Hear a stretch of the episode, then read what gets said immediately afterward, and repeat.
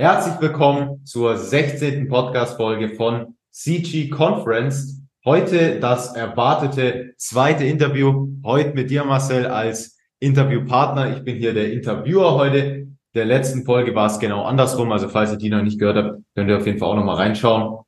Dann würde ich sagen, Marcel, starten wir gleich mal los.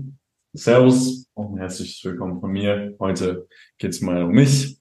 Richtig. Und dann werden wir auch mal erfahren, wer ich als Person bin und ob sich da vielleicht auch was geändert hat seit den ersten Vorstellungsvideos. Ja, dann würde ich direkt sagen, starten wir ganz schnell rein. Und zwar mit der ersten Frage, die lautet folgendermaßen.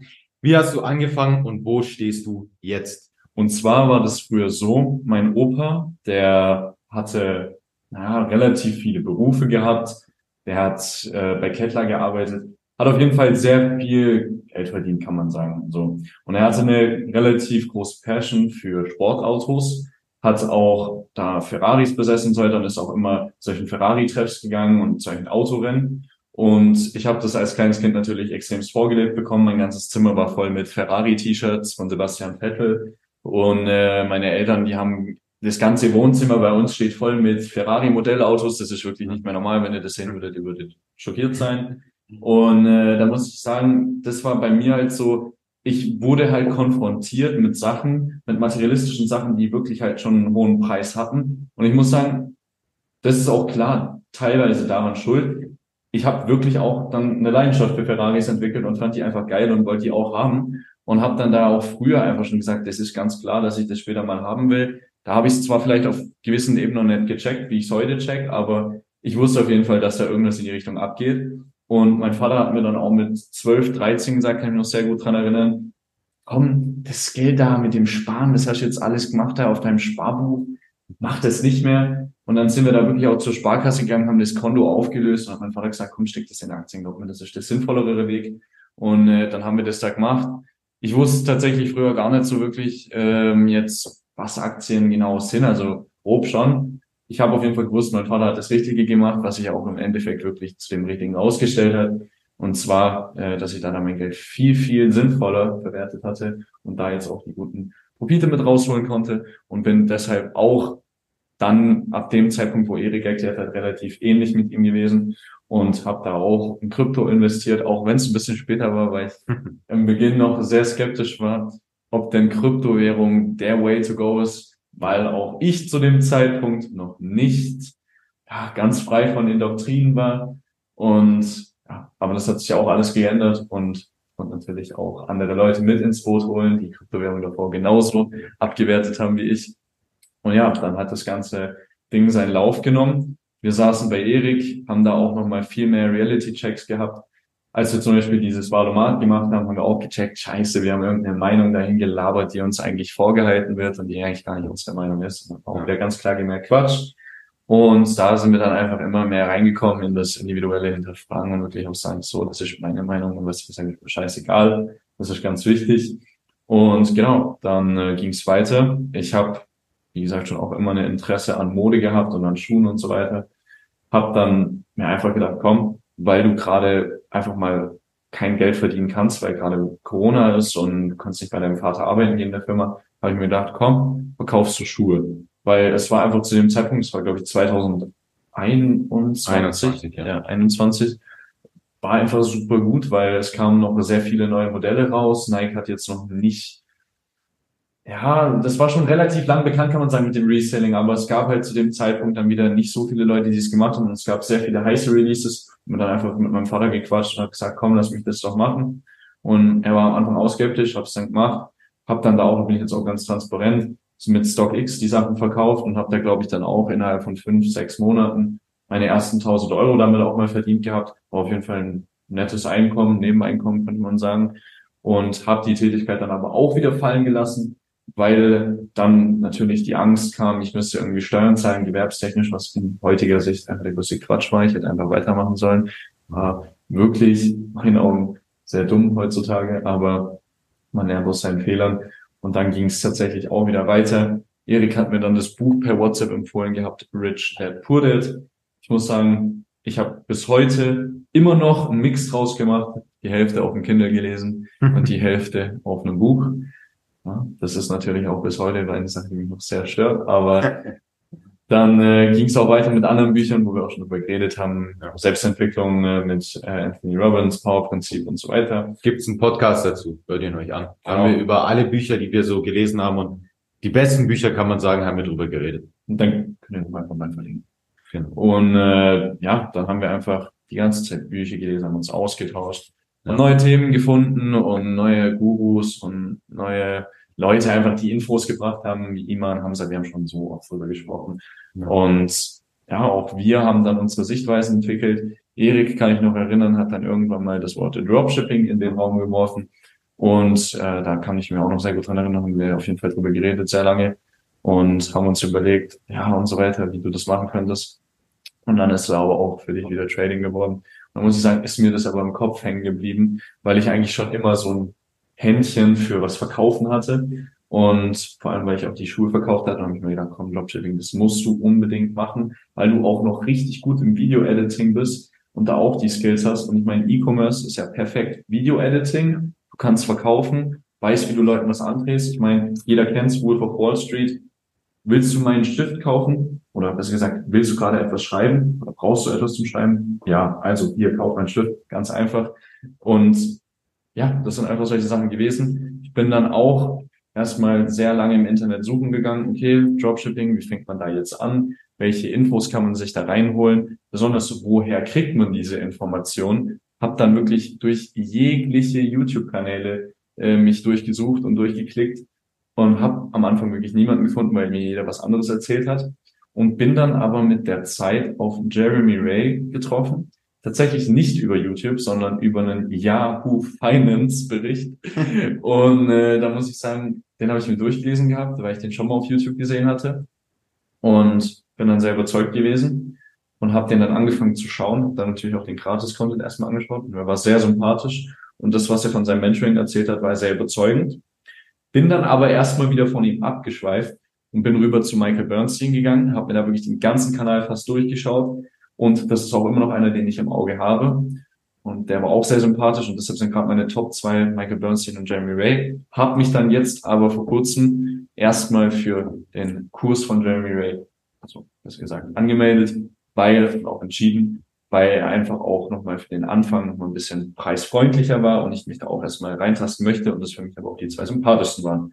Und wo stehe ich jetzt aktuell? Ja, also ich habe vor zwei Monaten, nee, vor eineinhalb Monaten habe ich das, äh, also die Zoom-Konferenz mit äh, Jennifer gehabt bezüglich, äh, ob ich beitreten möchte oder nicht, wie es denn aussieht. Sie hat mir alles erklärt und dann bin ich da reingegangen und muss sagen, ich kann es auf jeden Fall jedem weiterempfehlen. Das ist ein sehr guter Kurs. Ihr habt sonntags die Calls mit ihm, wo ihr ihm Fragen stellen könnt. Dann nimmt er sich so lange, ihr wollt, die Zeit. Das ist auf jeden Fall eine sehr gute Sache.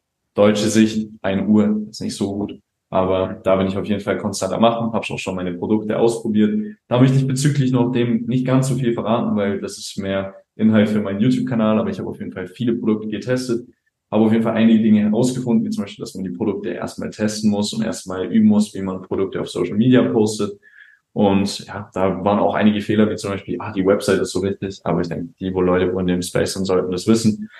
Und ja, aktuell, wo möchte ich jetzt vielleicht auch noch hin? Ich möchte jetzt erstmal gucken, dass ich mit dem Kurs 2000 Euro Profit mache. Und wenn ich die 2000 Euro Profit gemacht habe, möchte ich davon dann äh, den Kurs von Michael Bernstein bezahlen und dann rüber zu Michael Bernstein gehen. Weil Michael Bernstein ist wirklich ein Guru auf einem ganz anderen Level. Kann ich wirklich auch nur sagen, fasst euch mit ihm, weil ihr werdet wirklich erstaunt sein, was was Michael Bernstein euch zu bieten hat. Und dann will ich nicht zu viel rumquatschen. Aber ich befinde mich auf jeden Fall gerade im aktiven Handeln, habe schon alles für mich gefunden und weiß auf jeden Fall, was dein Plan ist. Gut, also gut, dass du jetzt hier nochmal alles so wirklich ausführlich hier erklärt hast. Jetzt kommen wir gleich zur nächsten Frage und ich muss sagen, die schließt jetzt wirklich sehr, sehr gut an. Und zwar, wie läuft denn der perfekte Start in das Thema Self-Improvement und finanzielle Unabhängigkeit ab. Was meine ich damit? Wie denkst du, würde denn jetzt jemand, der jetzt ganz neu reinstartet, am allerbesten reinstarten? Du hast jetzt gesagt, du hast jetzt erstmal so, ja, ein bisschen leichter reingestartet, jetzt nur mit Büchern und so weiter. Wenn jetzt jemand ganz, ganz neu anfängt, was würdest du sagen? Das ist der perfekte Start, mach genau das, das und das, dann sieht's richtig gut aus bei dir. Also ich würde jetzt erstmal eine Liste machen. Da würde ich mir alles aufschreiben. Okay, was sind deine Fähigkeiten? Also du gehst jetzt mal durch. Du spielst vielleicht Basketball. Du bist gut im Videoschneiden. Du kannst gut mit Leuten reden. Du bist einfach eine humorvolle Person und weißt, wie man Menschen, äh, also wie man die Aufmerksamkeit von Menschen erregt. Das ist jetzt mal ein Beispiel.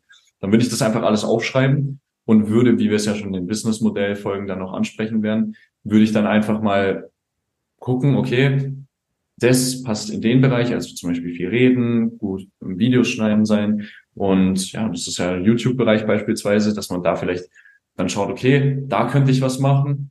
Und ja, einfach, dass man mal zu Beginn die Fähigkeiten, die man hat, aufschreibt und schaut, was kann man, mit welchem Businessmodell kann man diese Fähigkeiten verknüpfen. Weil, wie gesagt, man soll nichts nach seiner Passion machen, aber am Anfang ist es trotzdem immer einfacher zu sagen, so, ich mache erstmal das, was ich vielleicht auch schon ein bisschen kann, weil man muss sich ja nicht verkomplizieren am Anfang. Aber das ist so der erste Way to go. Und dann würde ich sagen, wenn man sich so ein bisschen fokussiert hat auf einen Bereich in dem Businessmodell zum einen, dass man sich für dort Bücher holt und Wissensquellen holt, irgendwelche Beiträge liest und wenn man jetzt mental generell noch drin ist, dass man das natürlich auch darauf perfekt abstimmt und die Grundbücher erstmal anfängt zu lesen aber hier auch wirklich einfach nochmal schauen, was hast du in der Vergangenheit gemacht, was kann ich gut und wie könnte ich das mit einem Businessmodell verknüpfen, was mir ein nachhaltiges Einkommen erstmal bringen würde. Und das ist auch mein Tipp an euch da draußen. Nehmt euch ein Blatt, es geht super schnell. Und ihr werdet auch, wenn ihr dann das Video gesehen habt von dem dementsprechenden Google, den ihr euch rausgesucht habt, schnell Antworten finden und auch dementsprechend Ergebnisse, wenn ihr dann Handlungen macht. Gut. Wenn ihr dann Handlungen verführt.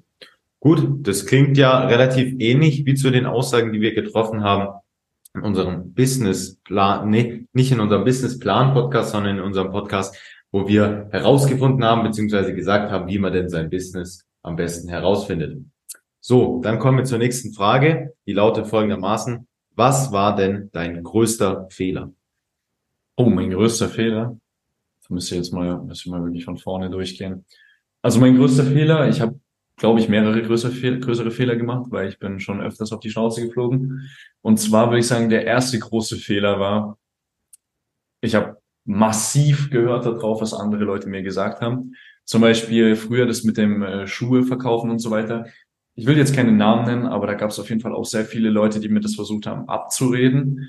Und habe dann wirklich auch drauf gehört, weil ich dann auch von der Angst geleitet worden war und habe mir auch gedacht, ja, okay, ihr habt recht, das ist gefährlich und so weiter. Ja, ich höre auf. Also hier wirklich erster große Fehler. Von anderen Leuten habe ich mich beeinflussen lassen und habe auch auf meine Emotionen gehört. Ich sagen, ist der erste große Fehler. Dann der zweite große Fehler ist, dass ich gesagt habe, ich möchte jetzt zum Beispiel das verändern, aber war gar nicht überzeugt davon, habe geschweige denn auch nicht mal ein Verhalten an den Tag gelegt, was mit dieser Identität, die es bedarf, übereinstimmt. Und das würde ich sagen, war der zweite große Fehler. Und der dritte große Fehler, und das muss ich wirklich sagen, das ist mein größter Fehler, ist mein Ego. Also ich war am Anfang wirklich so, oh, ich muss das alles selber lernen, ich bringe mir das alles selber bei. Und nee, zum Beispiel auch deine Meinung ist nicht richtig, ich weiß es besser. Und das waren einfach so Dinge, ja, dass man einfach seinen Dickkopf immer durchgesetzt hat und gesagt hat, ach, was hast du schon zu sagen? Und das sind auch so Dinge, die ich einfach sagen würde, die ein Fehler, großer Fehler waren. Und ja, das sind so meine Haupt drei Dinge. Also Ego zum einen, dass man sich von anderen beeinflussen lassen hat und auf seine Emotionen gehört hat und nicht logisch gedacht hat. Ja, also das sind, würde ich mal sagen, die zwei gravierendsten Punkte. Den dritten, ja, den, wie ich schon gesagt hatte, kann man mit, den, mit ins Boot reinholen, muss jetzt aber nicht. Okay. Ja, klingt auf jeden Fall wie, sage ich mal, Fehler, die vielleicht viele Leute begangen haben. Aber würde ich sagen, gehen wir zur nächsten Frage über. Und zwar, was war denn der größte Schlüsselmoment oder man kann auch sagen Mindset Change in deinem Leben? Also da muss ich sagen, würde ich erstmal anders anfangen. Und zwar müsst ihr euch vorstellen, euer Leben besteht aus mehreren verschiedenen Purpose Layern. Also was sind Purpose Layer? Stellt euch das ungefähr mal vor, wenn ihr einen Baum umfällt, dann seht ihr auch diese Ringe, wo man das Alter abzählen kann. Ne? Und jeder Ring ist ein Purpose in eurem Leben. Sagen wir es mal so, der tiefste Purpose ist jetzt bei uns beiden finanzielle Unabhängigkeit und vielleicht auch noch eine glückliche Familie, whatever. Und das wollt ihr erreichen. Aber ihr befindet euch jetzt so in der Mitte von dem Baumstamm und dieser Purpose Layer ist jetzt gerade mal vielleicht mein Leben in den Griff bekommen, herausfinden, okay, was will ich machen oder wo will ich vielleicht hin? Dass man immer guckt, okay, wo befinde ich mich gerade, in welcher Situation? Ich befinde mich zum Beispiel gerade in der Situation, wie kriege ich es hin, gescheites Marketing zu machen, was die Leute wirklich, wirklich massiv mit in das Video einbringen und auch, dass die Leute ein positives Feedback geben. Das ist zum Beispiel gerade Business, also businesstechnisch mein Purpose Layer. Oder zum Beispiel, wenn ich jetzt mental bin, ich will wirklich massiv diszipliniert sein und keinen einzigen Ausrutsch haben, wie du das herausfindest. Und all diese Purpose Layer, wenn du die abgearbeitet hast, kommst du immer näher zu dem mittleren Punkt, diesem Ziel. Und auch dann wird es sich immer erweitern. Das war ein Keypunkt. Ich muss sagen, das habe ich auch von Hamza gelernt. Und dann der zweite Keypunkt war, was du deinem Kopf, also fütterst, das wird auch in dein Leben gerufen. Und das ist auch wieder das Buch, was Erik im letzten Interview als Tipp gegeben hat, nämlich The Secret. Wenn ihr euch sagt, zum Beispiel, ich kann das, ich kann das nicht, ich kann das nicht, oh, ich bin so scheiße drin und so weiter, dann habt ihr recht, ihr seid scheiße und ihr werdet verkacken. Aber wenn ihr euch jetzt sagt, zum Beispiel, ist ja völlig klar, dass ich das erreichen werde, ach, mit dem Gedanken, dass ich jetzt einen richtigen Prozess habe und so weiter, fühle ich mich ja schon super wohl. Mein tagtägliches System ist perfekt. Wohler kann man sich nicht fühlen, ist ja schon völlig klar. Alles eine Sache der Zeit. Zalando-Paket kommt auch nicht immer direkt an, aber es wird ankommen. So, das sind auf jeden Fall die Sachen, die ich wirklich auch noch gelernt habe und das war auch ein Schlüsselpunkt. Und der letzte Schlüsselpunkt, den ich eigentlich noch hatte, war, und das war vor zwei Wochen sogar, zum einen Gewohnheiten, weil ich habe jetzt nochmal kurz mit einem Buch angefangen, was Erik schon gelesen hat, die Methode, also die 1%-Methode. Und da ging es um Gewohnheiten. Und welches Thema mich wirklich nochmal aufgebracht hat, war Identität und Verhalten müssen übereinstimmen. Und Ziel ist nur eine Orientierung und nichts, woran du dich dein, deine ganze Zeit dran orientierst. Zum Beispiel, ich arbeite jetzt für 10.000 Euro. Nein, du arbeitest nicht für 10.000 Euro. Du arbeitest jetzt daran, um zu dieser Identität zu kommen. Also zum Beispiel diszipliniert, erfolgreich, konstant, um zu dieser Identität zu kommen, die es halt bedarf, um dieses Ziel zu erreichen. Das war noch ein großer Punkt. Und ja, sonst gibt es immer noch so kleine Dinge, die vielleicht die Wahrnehmung verändern. Und man realisiert auch nochmal gewisse Dinge. Aber das würde ich sagen, sind so die groß, größten Punkte gewesen, die auf jeden Fall eine entscheidende Rolle in meinem Leben gespielt haben und auch eventuell für andere Menschen. Okay, klingt auf jeden Fall interessant und nachvollziehbar. Ich würde sagen, kommen wir auch hier schon zur letzten Frage und zwar, wie sieht denn dein Leben aus, wenn du finanziell unabhängig bist? Sprich, wenn du sozusagen dieses große Ziel der finanziellen Unabhängigkeit erreicht hast, wie sieht dein Leben da aus? Wie stellst du dir das vor? Stellst du dir das vor in Dubai oder was weiß ich, auf einem Schweizer Berg? Wo wird sich das abspielen und wie wird sich das vor allen Dingen abspielen? Also ich habe schon einen 1 zu 1 Plan, muss man sagen, aber ist auch in gewisser Form vielleicht nicht berechtigt, weil man sich nie einen hundertprozentigen Plan machen sollte, sondern immer nur grobe Ahnungen, wo man hin möchte. Aber ich würde jetzt mal sagen, auf jeden Fall, wenn ich Schule fertig habe, dann erstmal ein Jahr wirklich mich noch mehr auf mein Business fokussieren und auch auf diesen Podcast hier. Wenn wir dann beide auch wieder hier sind und du dann auch wieder zurückkommst von, äh, vom Eishockey, mhm. dass wir dann so auf den Podcast fokussieren und auf das Business. Das ist erstmal mein Ziel, um da wirklich nochmal massiv hoch zu skalieren und wirklich einen riesen Absatz zu erzeugen, dass man da auch wirklich eine Sicherheit hat. Und dann wäre mein Ziel, so vielleicht um den Dreh, wenn man die erste Million gemacht hat, dass man dann sich vielleicht wirklich sagt, okay, das ist jetzt eine Sicherheit, mit dieser Sicherheit könnte ich theoretisch auswandern, dass man dann sagt, okay, jetzt geht's nach Dubai, also das ist mein Traum und ich denke, das ist ja auch dein Traum, so wie wir es schon sehr oft besprochen haben, dass man dann nach Dubai geht, aber auch da jetzt erstmal nicht den großen Max raushängen lässt, sondern da vielleicht jetzt mal guckt, okay, was ist ein angenehmes Angebot, wo man eine Miete zahlen kann, die erschwinglich ist, sagen wir es jetzt mal, in Dubai muss man auch dazu sagen, Miete zahlt man halt auch jährlich in Dubai, ne? Mhm. Und da wirklich halt drauf schauen, dass man auch noch auf dem Boden bleibt. Und auch da würde ich dann einfach mich wieder nur äh, auf mein Business fokussieren und noch mehr meine Connections fördern und einfach da noch einen größeren Kreis aufbauen, weil Dubai ist wirklich ein perfekter Ort, um noch mal intensivere Deep Work Times zu haben. Und das wäre dann mein Plan und dann würde ich einfach so lange drauf hinarbeiten, um mir vielleicht noch einige finanzielle Freiheiten erlauben zu können, wie zum Beispiel, dass ich jetzt in einen Laden reingehe wie Louis Vuitton oder sowas und mir einfach sagen kann, ach, Preis interessiert mich doch nicht, kaufe ich einfach. Oder dass ich mir zum Beispiel vielleicht noch den einen oder anderen Traumwagen, sei es ein Ferrari, äh, dann kaufen möchte und all die Dinge und das natürlich mit Erik zusammen. Wir versuchen natürlich, den Weg zusammen zu beschreiten und auch zusammen nach Dubai zu gehen. Machen wir auch gerade ja schon. Machen wir auch gerade auf jeden Fall schon im Kopf und auch hier in der Realität. Auch hier in der Realität. Und ich bin auch hundertprozentig überzeugt, dass es so eintreffen wird. Wann ist wiederum natürlich auch die Frage, wie diszipliniert und konstant man bleibt. Hier muss man es auch wieder menschlich sehen. Ich würde sagen, so, ja, alles über 20, zwischen 25 ist eine logische, also ist so ein relativ logischer und realistischer Zeitraum, wo das passieren könnte.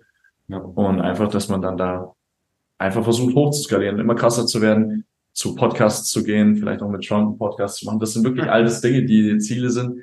Und dass man dann, wenn man älter wird, wiederum aber nicht in Dubai bleibt, da will ich nicht in Dubai bleiben, sondern wenn ich dann so in die Richtung 60, 70 hingehe, wäre mein Traum nach, also in die Schweiz zu ziehen und da wirklich dann auch auf so ein, so, so ein wunderschönes Örtchen mit so einem Holzhaus, was wunderschön hoch in den Bergen liegt, wo du einfach deine Ruhe hast und dann so mit so einem Schneequart und so, das ist alles bestimmt ziemlich cool und einfach das Leben chillen, bisschen, ja, einfach die Natur genießen, weil im Endeffekt die letzten Jahre will man dann auch ein bisschen entspannen und dann nach der harten Arbeit. Genau. Und dann geht's wieder zurück hier in unsere Zentrale, wenn dann der ganze Lauf sein Ende genommen hat. Und ja. mich dann auch in meinem Ursprung wieder begraben lassen. Das wäre mein Durchlauf. Gut, das ist auch wirklich ein sehr, sehr schönes Ende, kann man ja wirklich sagen. Und ja, würde ich auch einfach schon so alles mal ganz einfach hier so stehen lassen, die Aussagen jetzt von dir. Und dann würde ich sagen, beenden wir diese Podcast-Folge auch wieder. Und von mir gibt's ein Servus. Ciao, ciao, Jungs. They say that I'm on the road. Maybe I just lost control. These nights keep on taking tolls.